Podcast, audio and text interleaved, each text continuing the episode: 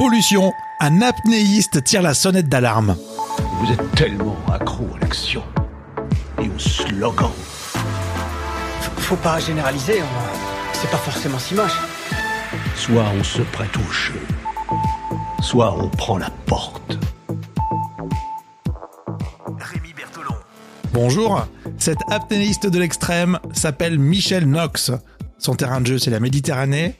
On l'a vu chez Brut Nature. Et côté pollution, il n'est pas vraiment confiant. Il serait temps de réagir parce que on peut pas profiter d'un joyau euh, indéfiniment sans en prendre soin. Sinon, on fait, on va dans le mur. Il faut savoir que les apnéistes écoutent en ce moment le podcast sans respirer.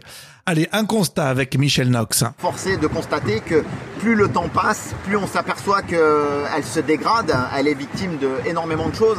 Depuis six ans, il témoigne de la dégradation des fonds marins. Un individu lui-même, il dira toujours qu'il fait aucun mal, mais quand on sort par exemple et qu'on a une activité de pêche où, où le week-end vous avez à peu près 200, euh, 200 personnes qui utilisent euh, bah, ce qu'il faut pour pouvoir pêcher, que ce soit la, pêche, la chasse sous-marine ou que ce soit la, la pêche à la ligne, bah, toutes ces personnes réunies plus la- l'activité professionnelle, euh, aujourd'hui euh, la mer Méditerranée est victime de la surpêche. Alors Michel Knox parle dans le reportage de Brut Nature euh, des épaves qui sont bien pratiques pour que les poissons se reproduisent. Justement, il commente.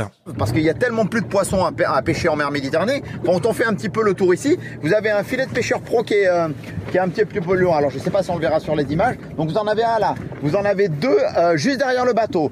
Vous en avez un troisième qui est juste là à 300 mètres un peu plus. Bref, il y a des pêcheurs et des filets de partout autour de cette épave. Et quelle est la conséquence? Euh, ils arrivent plus à remonter leur filet. Donc qu'est-ce qui se passe dans ces cas-là? Eh ben ils, ils sont obligés de couper les filets. Le filet descend au fond. Donc le pêcheur a perdu une, euh, une valeur pécuniaire parce qu'aujourd'hui un filet de pêcheur ça vaut assez cher. Euh, donc il a perdu son filet de pêcheur. Le problème c'est que une fois que le filet descend au fond, eh ben il continue à pêcher puisque un filet c'est fait pour pêcher. Donc quand il descend au fond, eh ben il pêche pendant pendant un mois, deux mois, trois mois. Donc vous avez toutes les espèces qui viennent dedans et surtout personne n'en profite. Et c'est sûr, et du coup, bah, ils meurent ces poissons. Euh, parce que ce sont des poissons qui crèvent euh, dans les mailles du filet et qui se qui partent en décomposition, qui viennent se faire manger par les crabes et les cornets. Et si vous voulez retrouver ce reportage très intéressant, c'est du côté de Brut Nature pour la version intégrale. Et pour aller plus loin, les paillettes des bouées gonflables polluent. Vous les avez vues peut-être ces bouées avec à l'intérieur des petites paillettes colorées, peut-être mignonnes pour les enfants. Et au final, cette nouvelle pollution en Méditerranée a été dénoncée par une association d'Antibes. Un sujet à retrouver sur France 3 Provence-Alpes Côte d'Azur. N'oubliez pas, au lever du soleil, c'est sur vos assistants vocaux.